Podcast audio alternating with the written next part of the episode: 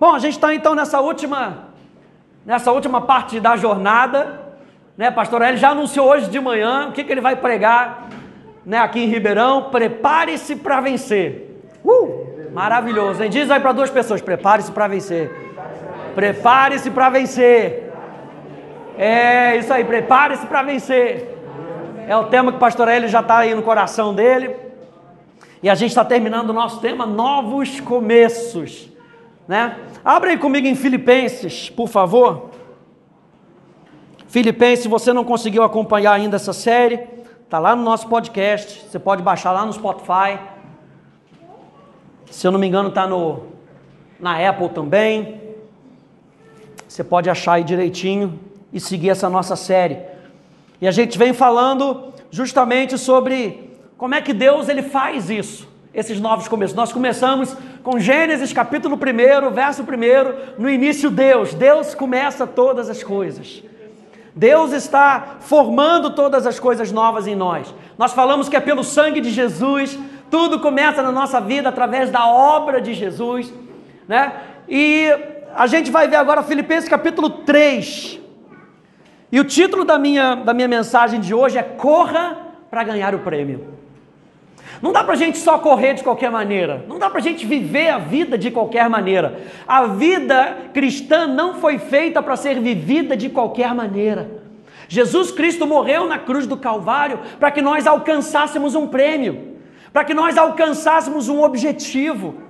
E Ele está nos ensinando para que eu e você possamos chegar no final da nossa jornada, preste atenção aqui em mim, para que nós possamos chegar na jornada e chegar bem. Quem é que quer chegar na jornada de qualquer maneira, no final da jornada? Não, pastor, o que importa é ganhar, o que, o que importa é, é, é competir, pastor, é isso que eu quero. Não, não é isso. Jesus não morreu para que você pudesse só competir. Jesus morreu e ressuscitou para que você pudesse chegar no final da sua jornada e pudesse chegar bem. E como é que ele faz isso? Apontando desde o começo como é que nós vamos chegar. Ele diz, lembra que nós falamos que ele fala do começo como vai ser o nosso fim. E Paulo aqui em Filipenses capítulo 3, Filipenses capítulo 3, a partir do verso 8 até o verso 14, Paulo aqui vai nos mostrar algumas características de pessoas que chegam até o final e chegam bem. Filipenses 3,8 diz: Sim, deveras, considero tudo como perda, por causa da sublimidade do conhecimento de Cristo, de Cristo Jesus, o meu Senhor, por amor do qual perdi todas as coisas e as considero como refúgio para ganhar a Cristo e ser achado nele, não tendo justiça própria, que procede de lei, senão a que é mediante a fé em Cristo a justiça que procede de Deus, baseada na fé, para o conhecer e o poder da sua ressurreição e a comunhão dos seus sofrimentos, conformando-me com ele na sua morte, para de algum modo alcançar a ressurreição dentre os mortos. Não que eu já o tenha recebido, ou tenha já obtido a perfeição, mas prossigo para conquistar aquilo para o que também fui conquistado por Cristo Jesus Irmãos, quanto a mim não julgo havê-lo alcançado, mas uma coisa faço esquecendo-me das coisas que para trás ficam e avançando para as que diante de mim estão, prossigo para o alvo, para o prêmio da soberana vocação de Deus em Cristo Jesus. Eu e você temos um chamado para começar e nós temos um chamado para terminar. Eu e você temos um chamado de Cristo Jesus para que nós possamos fazer algo nessa terra e algo com Ele, nós já falamos isso. Não é para fazer algo apenas para Ele, é para nós fazermos com Ele. Então, nesse texto, ele estabelece algumas linhas guias que vão nos ajudar a correr bem para ganhar o prêmio. Número um, eu quero dizer, são três, três pontos que eu quero trazer aqui nessa manhã. Número um, se você estiver anotando, anota aí. Mantenha o foco certo. Se nós quisermos terminar bem essa, esse final, a ir até o final da nossa jornada, nós precisamos manter o foco certo. E o foco certo está em Deus. O foco certo não está nem no objetivo natural que a gente possa estabelecer. O foco certo está na pessoa de Deus. Olha só o que, que diz Filipenses capítulo 3, verso 1 na mensagem. Diz assim: É isso, amigos. Alegrem-se em Deus. Essa parte aqui de Filipenses capítulo 3, Paulo começa dizendo: É isso aí, amigos. Vamos lá. Então alegrem-se em Deus. A nossa alegria está na pessoa de Deus que começou a jornada. A nossa alegria está em saber que no princípio Deus, no início de todas as coisas, lembra que a gente falou que a palavra no princípio, Bereshit, significa que Ele é o capitão, o início de todas as coisas. Ele toma a frente, Ele está iniciando por nós. Talvez você tenha tido o privilégio de começar um negócio e você passou por aquele negócio, ou se o seu negócio está prosperando, você olha para trás e fala assim: nossa, eu me esforcei, eu lutei, eu consegui, eu conquistei, palmas para você, aleluia. Mas nisso que nós estamos fazendo, não foi a gente que começou, foi ele que começou. E veja, ele começa e ele começa já de uma plataforma de vitória. Quando ele entrega para a gente, vamos pensar na questão de, de, um, de um negócio. Ele já entrega para a gente um negócio bem sucedido. Ele já entrega para a gente uma vida vencedora. É isso que ele está entregando para a gente. Ele diz: No mundo tereis aflições, mas tem de bom ânimo. Eu já venci.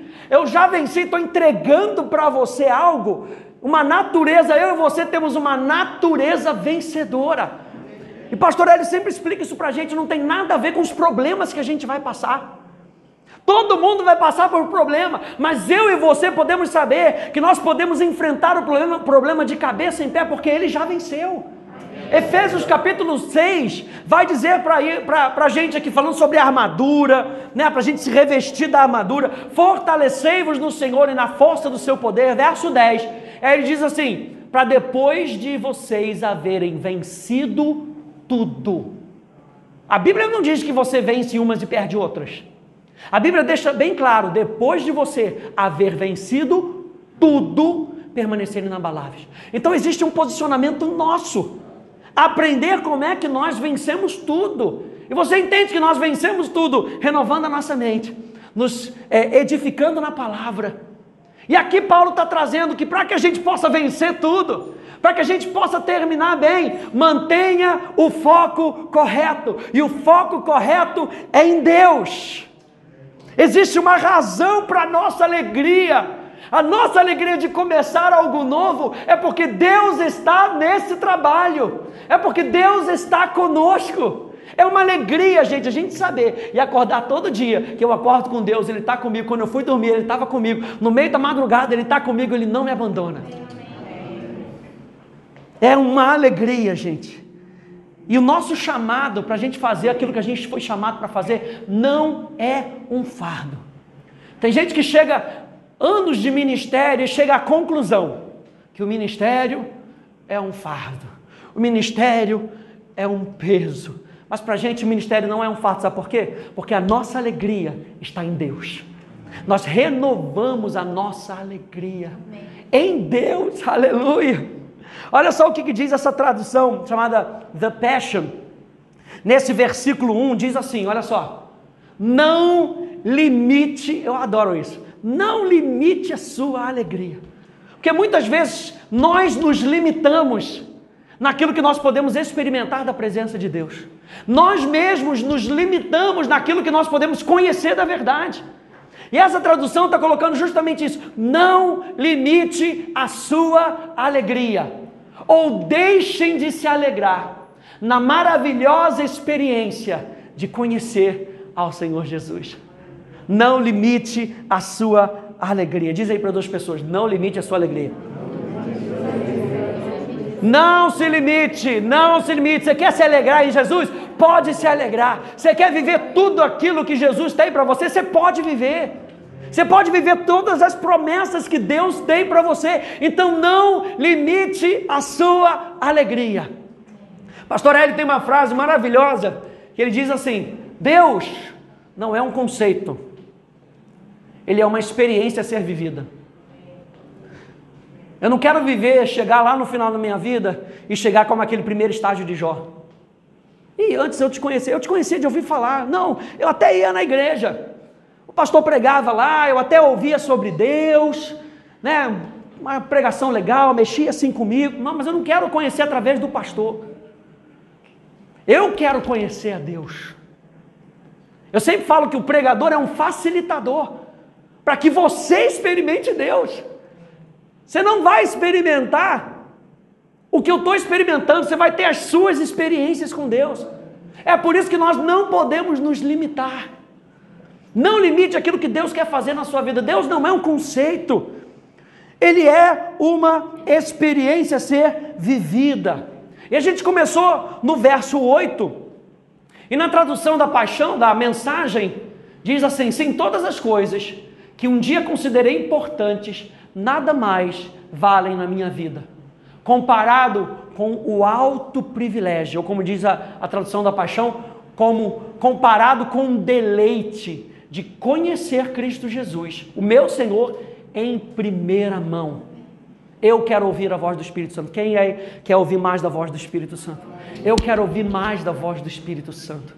Eu quero ouvir Ele falando comigo. É muito bom você ouvir uma palavra revelada, alguém que sobe com uma palavra revelada, que ateia fogo no teu coração. Mas eu digo para você, é outra coisa. Você está em casa ou no carro e você ouvir a voz de Deus. Você ouvir a voz de Deus dizendo para você: Você é meu filho amado, você é minha filha amada. Eu estou contigo nesse negócio. Eu cuido da sua família. Eu cuido de você. E você ouvir aquilo, seja onde for. Gente, isso transforma a nossa vida. Você sabia que você tem um espírito transformado, um espírito recriado. E esse espírito é capaz de ouvir a voz de Deus. Eu quero que você saia daqui com a certeza de que você é capaz de ouvir a voz de Deus. Se você nasceu de novo, se você entregou a sua vida para Jesus, a Bíblia diz que você é uma nova criatura, você tem um novo espírito dentro de você. E esse espírito é capaz de ouvir a voz de Deus. Então não se limita na sua alegria, não se limita em conhecer mais a Deus. Ele diz assim: ah, comparado com o alto privilégio de conhecer Cristo Jesus, o meu Senhor, em primeira mão tudo mais é insignificante, é esterco. Quando nós comparamos todas as situações que podem nos ameaçar e comparamos com o objetivo mais essencial da nossa vida, que é conhecer a Deus, todas elas, preste atenção, todas elas passam a se tornar insignificantes. Não importa aquilo que você está passando, se você pega aquilo que você está passando e compara com o que você tem de conhecimento de Deus, tudo aquilo que você está passando se torna insignificante. Tamanha é a glória de Deus que se manifesta na nossa vida. Então nós não vamos começar a pensar naquilo que nós podemos ver, nós não vamos colocar os nossos olhos nas coisas naturais, nós vamos contemplar aquilo que é eterno, porque aquilo que é eterno prevalece para sempre. O salmo diz isso. Lá depois, o apóstolo Pedro, ele fala assim: a palavra de Deus, ela é eterna. A palavra de Deus é eterna na nossa vida. 2 Coríntios 6, 17 diz: a nossa leve e momentânea tribulação, aleluia, ela não há de se comparar com o eterno peso de glória, aleluia, nada se compara. Na Bíblia, a mensagem aqui no, na continuação diz: joguei tudo no lixo para abraçar a Cristo e ser abraçado por Ele. Você já abraçou uma pessoa que não te abraçou de volta? Você achou que estava abraçando um poste? sabe aquela pessoa que tem dificuldade? Aí você vai abraçar a pessoa, a pessoa não sabe nem como olhar, nem abraça de volta. Mas não é isso que Jesus faz com a gente. O apóstolo Paulo está deixando aqui para a gente o que eu quero. Eu joguei tudo no lixo para abraçar a Cristo. E Paulo sabia, eu vou ser abraçado por Ele de volta. Uau, a nossa alegria está em Deus. Fala de uma união completa com Jesus. Filipenses capítulo 2, verso 5, você lembra? Que diz assim: Tende em vós o mesmo sentimento que houve em Jesus. Eu acho interessante que essa palavra sentimento, ela pode ser traduzida como a mesma atitude ou a mesma mentalidade. Mas a expressão que está sendo usada aqui, tende em vós o mesmo sentimento, ela não está apenas dizendo pensem como Jesus, porque nós aprendemos isso. Nós precisamos pensar como Jesus. Se nós quisermos chegar lá, onde Ele botou o objetivo para a gente chegar, nós precisamos pensar como Jesus, mas não é só isso. A expressão tende em vós o mesmo sentimento significa estime ou acalente, cuide, nutra, acaricie, anime, trate, afague e prenda-se aquilo que Jesus está pensando. Não é apenas ter o mesmo pensamento porque você tem uma informação e você repete uma informação. Não, é apegue-se, acaricie, nutra esse pensamento. Coloque fogo nesse pensamento. Lembra que a gente falou como manter o fogo aceso? Lembre-se. Desperte. Experimente a presença de Deus. O apóstolo Paulo está então falando aqui: tende em vós o mesmo sentimento. Como é que eu tenho o mesmo sentimento? Se apegue ao pensamento de Jesus e não largue. Sabe por quê? Porque no mundo existem pensamentos, no mundo existem visões, no mundo existem culturas. E a gente não pode deixar para trás o pensamento de Jesus, porque é esse pensamento que vai nos ajudar a passar no dia da prova. Você lembra de Jesus com a palavra de Deus? Ali no deserto. O que, que Jesus tinha para vencer o diabo? A palavra de Deus. E a palavra de Deus é Deus falando com a gente. Naquele momento, quando Jesus pega e declara a palavra, Deus estava declarando a palavra. O Pai estava declarando a palavra. Então, gente, no versículo 9, na The Passion diz: A minha paixão é ser consumido por Ele. Nós estamos falando do primeiro ponto, como é que nós vamos chegar Vamos correr para chegar até o final. Número um, mantenha o foco, mantenha o foco em Deus. E o apóstolo Paulo fala que a minha paixão é ser consumido por Ele. Antes de todas as coisas, nós somos apaixonados por Deus. Nós precisamos manter a nossa paixão por Deus. A paixão daquilo que Ele nos chamou para fazer deve ser de, primeiramente, sermos consumidos com Ele e todo o resto ele fará. Mateus capítulo 6, verso 33. Buscai, pois, em primeiro lugar o seu reino. O que é o reino de Deus? O reino de Deus é a expressão da vontade de uma pessoa, da vontade de Deus. Então, o reino de Deus não são apenas coisas que Deus coloca na nossa frente. O reino de Deus é a própria essência de quem Deus é. Então, busque quem Deus é e todas as outras coisas vos serão acrescentadas. Quando nós mantemos o foco certo, começando em Deus, existe deleite no que fazemos. Ei, preste atenção, não vamos correr porque nós temos que correr. Nós não vamos fazer igreja porque nós temos que fazer igreja. Nós vamos fazer porque existe um prazer dentro de nós. E o nosso prazer está em Deus, que formou a igreja.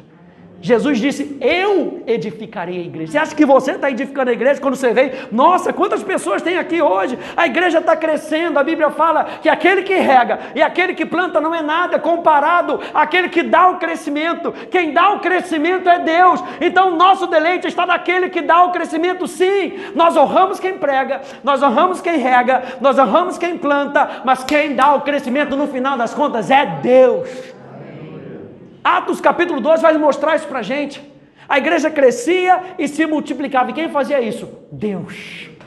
Então, Ele é o início da nossa jornada, Ele é o meio da nossa jornada, Ele é o final da nossa jornada. Se nós vamos fazer o que nós somos chamados para fazer, nós vamos fazer com deleite. E como é que a gente mantém esse deleite? Quando nós mantemos o foco certo, o foco na pessoa certa. Quantas pessoas começam bem, começam um trabalho bem, e começam a igreja bem, mas no final da jornada perdem o foco. E ao invés do foco ser Deus, o foco começa a ser número, começa a ser coisas, começa a ser eventos. Eu estou falando para você, a gente está começando nós já estamos apontando. Nós precisamos manter o foco certo. Se nós vamos correr e vamos correr até o final, o foco tem que estar continuamente na pessoa de Deus na pessoa de Deus. Número um, mantenha o foco certo e o foco está em Deus. Número dois, corra com paixão. Corra com paixão. Olha só, Filipenses capítulo 3, verso 12. Diz assim: Não que eu já tenha obtido, é, eu já tenha recebido, ou tenha já obtido a perfeição, mas prossigo para conquistar aquilo para o que também fui conquistado por Cristo Jesus. Na tradução da paixão diz: Mas eu corro com paixão, em sua abundância, para que eu possa alcançar o propósito pelo qual Jesus Cristo me chamou. E a paixão, gente, faz nos apegarmos com mais força aquilo que nós consideramos ser nossa propriedade, é ou não é? Você tem aquela sua aqui, eu tenho minha coleção de canequinha. Não, não dá para usar para beber café, não dá. É minha, minha paixãozinha fica lá. Falei até com a Polly, quando a gente mudou, ela botou dentro do armário. Eu falei, não pode ficar dentro do armário. Não, tem que, tem que ficar fora, preciso olhar para elas. Nossa, que bonita. A paixão, por quê? Porque a gente vê que é nossa propriedade, eu cuido. Sabe, sua família tem que ser a sua paixão. E a sua paixão porque é a sua família. Então é nossa propriedade. Quem tem que cuidar não é o outro, é você que tem que cuidar da sua família. A igreja do Senhor Jesus Cristo é a nossa igreja.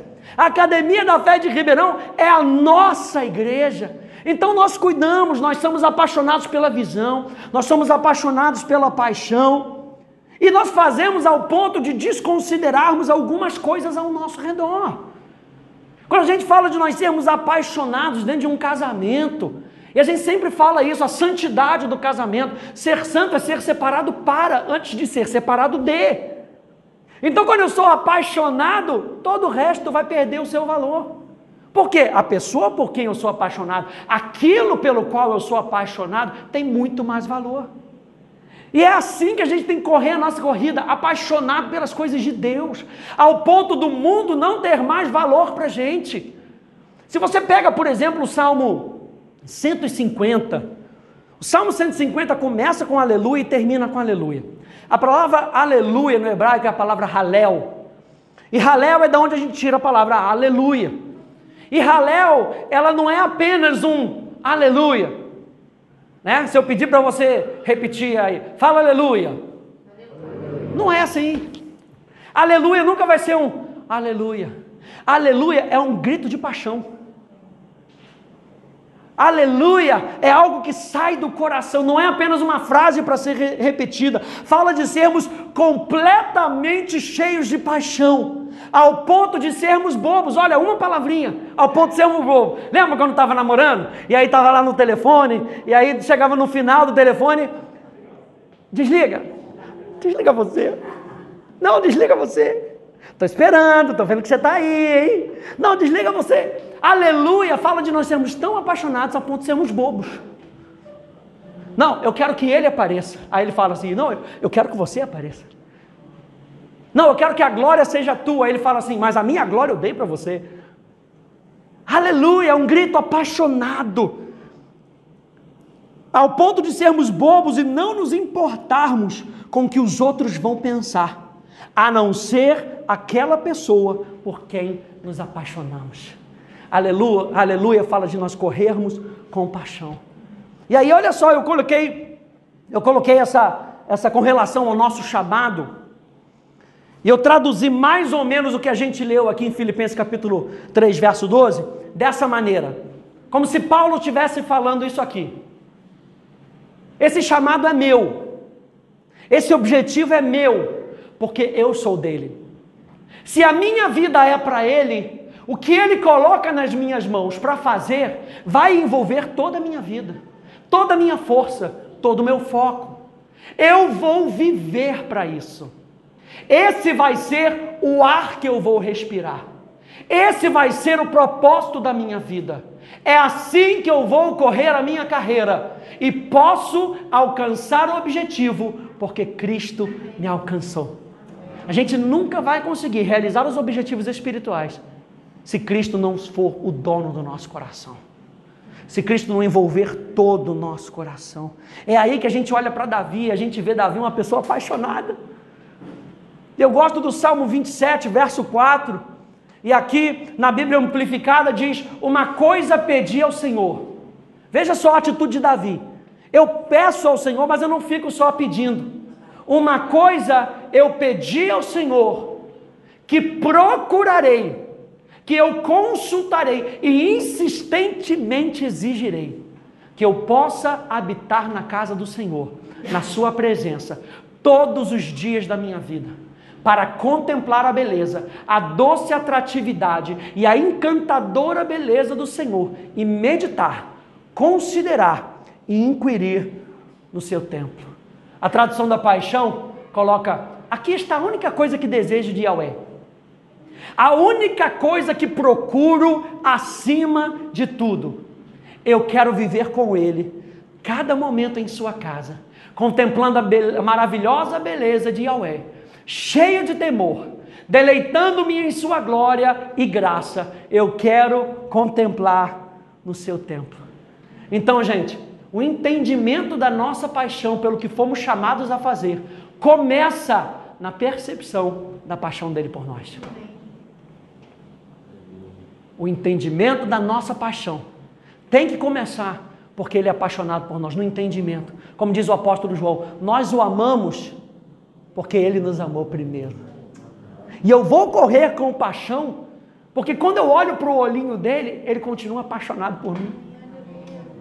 Aquilo que ele entregou para a minha vida, ele continua dizendo: é seu, pega, pode pegar, é seu. Eu dei para você, eu coloquei na sua mão. E quando você olha para ele, ele não está pegando ali. Tem gente que às vezes vai dar o dízimo, vai dar a oferta e parece uma obrigação ter que fazer isso. Ao ponto de, de você entregar um negócio, a pessoa lá na, na Tijuca a gente fazia isso. Acabando esse momento de pandemia, no nome de Jesus a gente vai voltar. A gente gosta de receber da sua mão. Sabe, você traz um envelope, a gente recebe ele da sua mão, aperta a sua mão. Gente, assim, às vezes as pessoas entregam como se fosse uma obrigação. Entrega, vai ali na frente e quase que joga no seu, no seu colo. Quando Jesus entrega para você, ele entrega com o olhinho aberto ele entrega com o olhinho brilhando, ele diz: é seu. E quando você sabe que é seu, você não tem problema nenhum em devolver para ele o que ele te pede. Porque você está dizendo: eu sei que você deu para mim, mas eu consagro tudo no teu nome, é tudo para você. Então a gente não vai dar para ele qualquer coisa, a gente vai dar de maneira apaixonada. O entendimento da nossa paixão pelo que fomos chamados a fazer começa na percepção da paixão dele por nós. E número três, número um, mantenha o foco certo. Como é que nós vamos correr para alcançar o objetivo? Não perca o foco. O foco está na pessoa de Deus. Número dois, vamos correr de maneira apaixonada. Como Davi estava dizendo aqui, uma coisa eu peço, eu só peço isso. Esse é o mandato da minha vida. Eu quero te conhecer, eu quero mais de você. Eu quero você junto comigo nessa jornada. E número três, decida não voltar atrás versículo 13, versículo 14 de Filipenses, capítulo 3. Diz: Irmãos, quanto a mim, não julgo haver alcançado. Uma coisa eu faço, esquecendo-me das coisas que para trás ficam e avançando para as que diante de mim estão, prossigo para o alvo. Aleluia! Para o prêmio da soberana vocação de Deus em Cristo Jesus. Na Bíblia, a mensagem, o verso 14, diz: Estou correndo e não vou voltar atrás. Alguém pode dizer isso comigo? Estou correndo, e não vou voltar atrás. Olha para a cara da, da, pessoa que está do seu lado e diga: Não vou voltar digo a cara de profeta: Não volte atrás. Não volte atrás. Nós não somos daqueles que retrocedem, nós avançamos, nós somos daqueles que avançamos para aquilo que Deus está determinando na nossa vida. Nós temos que considerar constantemente que Ele não volta atrás quando nos chama. Isso que Ele está entregando nas nossas mãos, a, Bíblia diz que o dom de Deus é irrefutável. A palavra irrefutável no grego quer dizer que Deus não se arrependeu ao te dar, Ele não vai chamar de novo. Se Deus está nos dando algo, é porque Ele quer com que a gente cuide disso. Esse novo começo em Ribeirão é como se fosse um nenenzinho. Você não pega o seu nenenzinho, você não é uma mãe desnaturada, um pai desnaturado que vai pegar o nenenzinho e falar: Não, isso aqui eu não quero, não. Depois de carregar por nove meses, quando nasce, é meu. É meu filho, eu vou cuidar dele da melhor forma que eu conseguir. Eu vou dar tudo para ele. Se eu tiver que tirar de mim, eu tiro de mim. Eu me lembro quando eu descobri que o meu pai, ele já não comprava uma calça para ele por muito tempo. para que a gente pudesse ter roupa. Quando a gente cresceu, a gente não tinha muito dinheiro. E aí, depois de adolescente, eu fui descobrindo, a, a minha mãe falou, não, mas seu pai já não compra calça há muito tempo. Para que você tenha calça, para que você tenha roupa, tem que comprar um uniforme, uniforme é caro, material escolar é caro. Nossa, quando eu, quando eu ouvi isso, dá aquele peso, sabe? Mas também dá aquela alegria, eu sou cuidado. Ninguém podia dizer para um pai, não, não, não dá não para o seu filho, não, cuida de você. O pai na hora vai dizer que é isso. Eu prefiro que ele tenha e que falte para mim. É o espírito, é meu, esse filho é meu, eu vou cuidar dele. Imagina Jesus, Deus abrindo mão da sua glória, enviando o seu único filho, falando: Você vai ter o meu melhor, eu vou dar para você o meu melhor. E quando você recebe aquilo, não dá mais para voltar para trás. Não dá mais para voltar, nós fomos cativados por esse amor. Nós fomos cativados pela presença de Deus. Ao olhar para Jesus, o sacrifício que Jesus Cristo fez na cruz do Calvário, eu me sinto conquistado, eu me sinto cativado. Não dá mais para voltar agora para a vida que eu era, sabe por quê? Porque a minha vida hoje, por mais que eu tenha desafios, por mais que eu tenha problemas, a minha vida hoje é muito melhor do que era antes. Uau! Nós estamos apenas começando em Ribeirão, gente. Preste atenção, daqui a dois anos vai ser muito melhor. Daqui a cinco anos vai ser muito melhor, porque nós não vamos voltar atrás nós vamos continuar nos apegando a Deus, nós vamos continuar correndo com paixão e nós não vamos desistir, nós não vamos retroceder, nós vamos olhar para trás e ver da onde nós saímos e nós vamos ver o milagre que Deus vai fazer nas nossas vidas, na nossa igreja, através de nós. Não somos melhores do que ninguém, mas nós corremos com uma visão. Corremos com paixão no nosso coração. Existem muitas coisas e situações que nos levam a desistir, a talvez pegar um caminho mais fácil. Imitar os outros é mais fácil. É ou não é? E tem gente que, lembra que nós falamos de nós sermos desbravadores? Tem muita gente que já desbravou. Quando a gente olha para a área do louvor, a área da música, a gente olha para a Hilson, por exemplo, e a Hilson desbravou muita coisa. A gente olha aqui mesmo no Brasil, talvez você não goste, mas aconteceu. O Diante do Trono desbravou muita coisa para a gente, mudou muita forma de como a gente se apresentava, de como a gente é, louvava a Deus. Eu estou citando apenas alguns nomes. Você vê hoje nomes de pessoas conhecidas, hoje que não eram ninguém, que estão desbravando. Gente, a gente não pode mais voltar atrás. Tem gente que já está fazendo. Tem gente que já está na nossa frente, muita gente está na nossa frente. Mas nós não vamos sair copiando visão. Nós não vamos sair copiando missão. Nós temos algo que Deus nos deu. Nós temos algo que Deus colocou na nossa mão. E nós não vamos pegar o caminho mais fácil. Porque copiar é sempre mais fácil. É ou não é? Na internet, tudo se copia, nada se cria. é o ditado. Porque é muito mais fácil. Você entra lá no Canva para fazer a sua arte, já tem um milhão de artes prontinhos para você, para poder facilitar. É claro que quando nós desbravamos, nós facilitamos para outras pessoas. Quando a gente começa a pregar, muitas vezes a gente começa pregando, imitando jeito de alguém.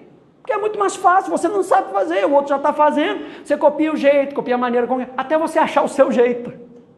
Nós, nos nossos novos começos, nós temos a tendência de olhar para as pessoas e querer copiar aquilo que, tá, que ela está fazendo, que está fazendo bom, que está fazendo de, né, que, é, que é excelente. Mas eu quero dizer para você, nós não somos uma cópia das outras pessoas. Nós não somos uma cópia de outros ministérios. Nós temos uma visão, nós temos uma missão. E nós estamos trabalhando para que isso possa ser a nossa visão pessoal, a nossa visão pessoal. Nós não vamos tomar o caminho mais fácil. Nós vamos decidir não voltar para trás, e muitas vezes voltar para trás é tomar um caminho mais fácil. Aí eu peguei essa passagem aqui de Jesus, que eu achei muito interessante aqui em Mateus, capítulo 26, Eu não mudei ele não. É Mateus capítulo 26, versos 52 a 53 na NVI, diz assim: Disse-lhe Jesus: Guarda a espada, Getsemane. Aquela confusão, pessoal vindo para prender Jesus.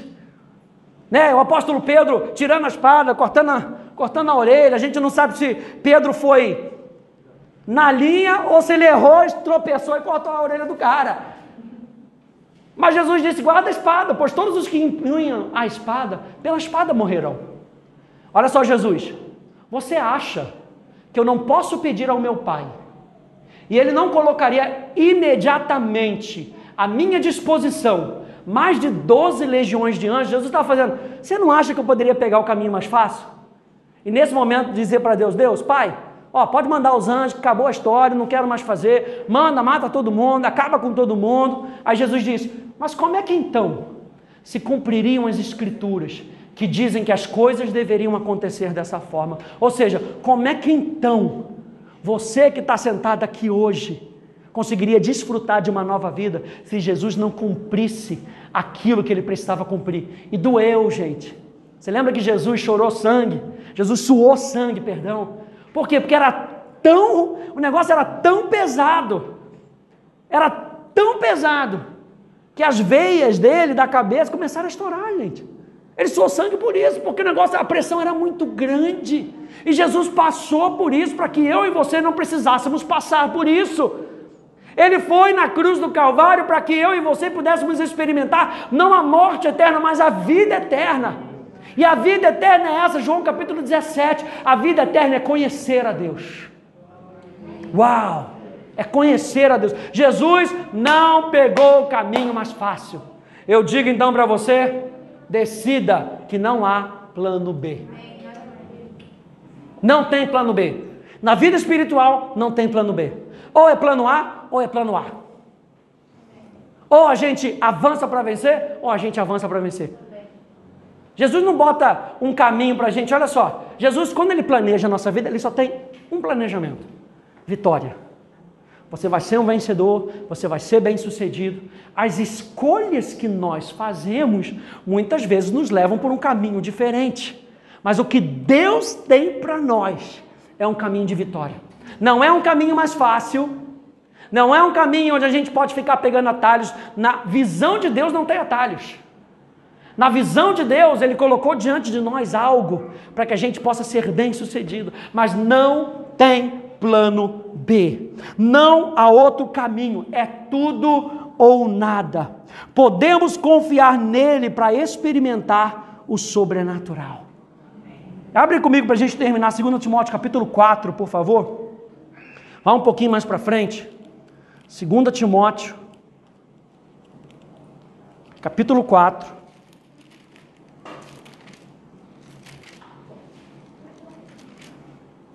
Segunda Timóteo.